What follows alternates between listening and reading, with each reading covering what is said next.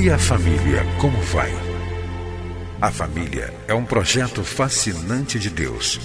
Nela encontramos apoio para que haja crescimento em todos os aspectos da vida. No entanto, para que esse projeto seja bem sucedido, é preciso seguir os padrões do idealizador da família.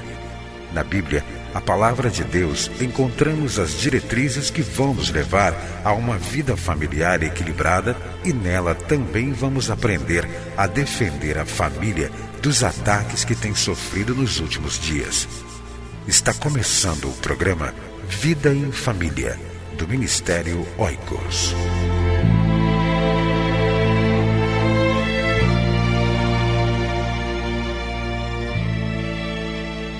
Vai se casar? Casou-se recentemente? Participe do seminário para noivos e recém-casados do Ministério Oicos. Visite www.cliquefamilia.org.br ou envie-nos um e-mail oicos@cliquefamilia.org.br.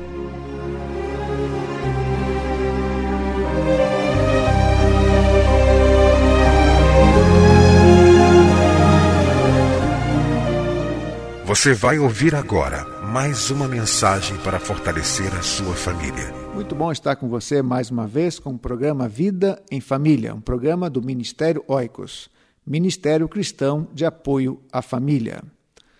Temos estudado em nosso programa sobre as obras da carne e o fruto do Espírito.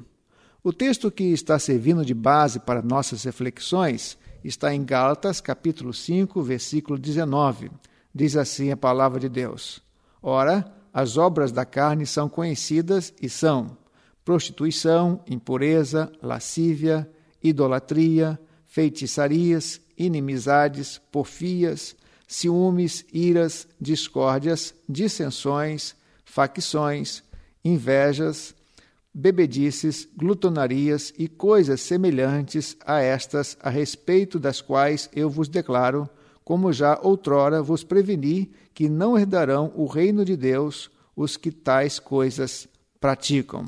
Nosso objetivo é aplicar os ensinamentos do apóstolo Paulo à nossa vida pessoal e, é claro, acima de tudo, o que pode representar de positivo ou negativo no casamento e na família. É claro que quando nós nos referimos a questões positivas, estamos referindo ao fruto do Espírito que iremos estudar mais adiante. Hoje quero estudar sobre a palavra inveja. Paulo nos diz que a inveja é uma atitude que devemos abolir de nossa vida. É uma obra da carne, pois ser invejoso não é algo que Deus aprova. O que é inveja?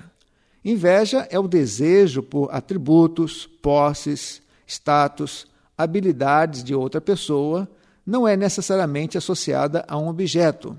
Sua característica mais típica é a comparação desfavorável do status de uma pessoa em relação a outra. Paulo diz que a inveja é uma obra da carne. E considerando que é um pecado uma pessoa invejosa, essa pessoa invejosa então ignora suas próprias bênçãos e prioriza o status de outra pessoa no lugar do próprio crescimento espiritual. O dicionário de Aurélio diz que inveja é o desgosto ou pesar pelo bem ou felicidade de outrem, desejo violento de possuir o bem alheio. Uma fábula interessante pode ilustrar o que vem a ser inveja. É a fábula do vagalume e a serpente. Diz assim então a fábula: Certa vez uma serpente voraz desejava a todo custo abocanhar o inofensível vagalume. Esse lhe disse: Senhora serpente, você é tão poderosa, por que deseja me aniquilar? A serpente então olhou para o vagalume e disse: O seu brilho me fascina, e como eu não posso ter, quero te devorar. Na Bíblia encontramos inúmeras recomendações acerca da importância de não cultivarmos a inveja em nosso coração. Vejamos alguns textos. Diz a palavra de Deus em Provérbios, capítulo 14, versículo 30: o coração tranquilo é a vida da carne, a inveja, porém, é a podridão dos ossos. Ainda em Provérbios, capítulo 27, versículo 4, diz: Cruel é o furor, e impetuosa é a ira, mas quem pode resistir a inveja. Jesus disse que a inveja tinha a sua origem no coração do homem. Disse Jesus: O que sai do homem, isso é o que contamina, pois é do interior do coração do homem que procedem os maus pensamentos, as prostituições, os furtos, os homicídios, os adultérios, a cobiça, as maldades, o dolo, a libertinagem, a inveja, a blasfêmia, a soberba, a insensatez, todas estas coisas mas procedem de dentro e contaminam o homem. Marcos capítulo 7, versículo 20 até o versículo 30. Então nós podemos ver aqui Jesus alistando coisas que saem do coração do homem: homicídios, adultério, cobiça, maldades, dolo, libertinagem, a inveja. Esses são alguns textos, dentre muitos, que encontramos na palavra de Deus. Como a inveja, então, pode se instalar na família?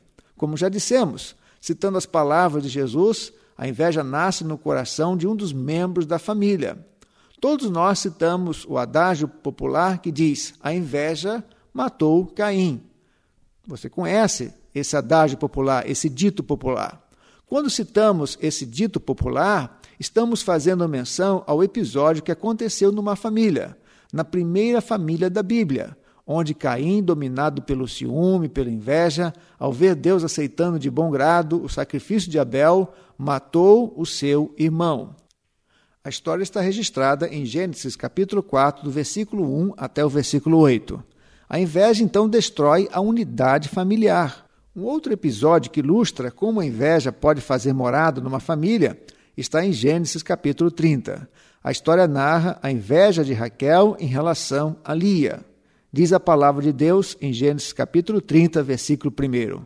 Vendo Raquel que não dava filhos a Jacó, teve inveja de sua irmã e disse a Jacó: Dá-me filhos, senão eu morro. Nesta mesma família, a inveja voltou a se manifestar quando os filhos de Jacó tiveram inveja de José. Diz a palavra de Deus em Gênesis capítulo 37, versículo 11. Seus irmãos, pois, o invejavam, mas seu pai guardava o caso no seu coração. Veja que na mesma família, a inveja entre essas duas mulheres, Raquel e Lia, foi transmitida aos filhos.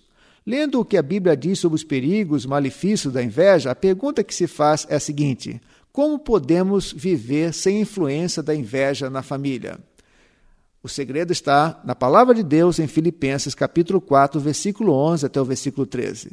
Diz o texto: Não digo isto por causa de necessidade, porque já aprendi a contentar-me com as circunstâncias em que me encontre. Sei passar falta e sei também ter abundância. Em toda maneira e em todas as coisas estou experimentado, tanto em ter fartura como em passar fome, tanto em ter abundância como em padecer necessidade.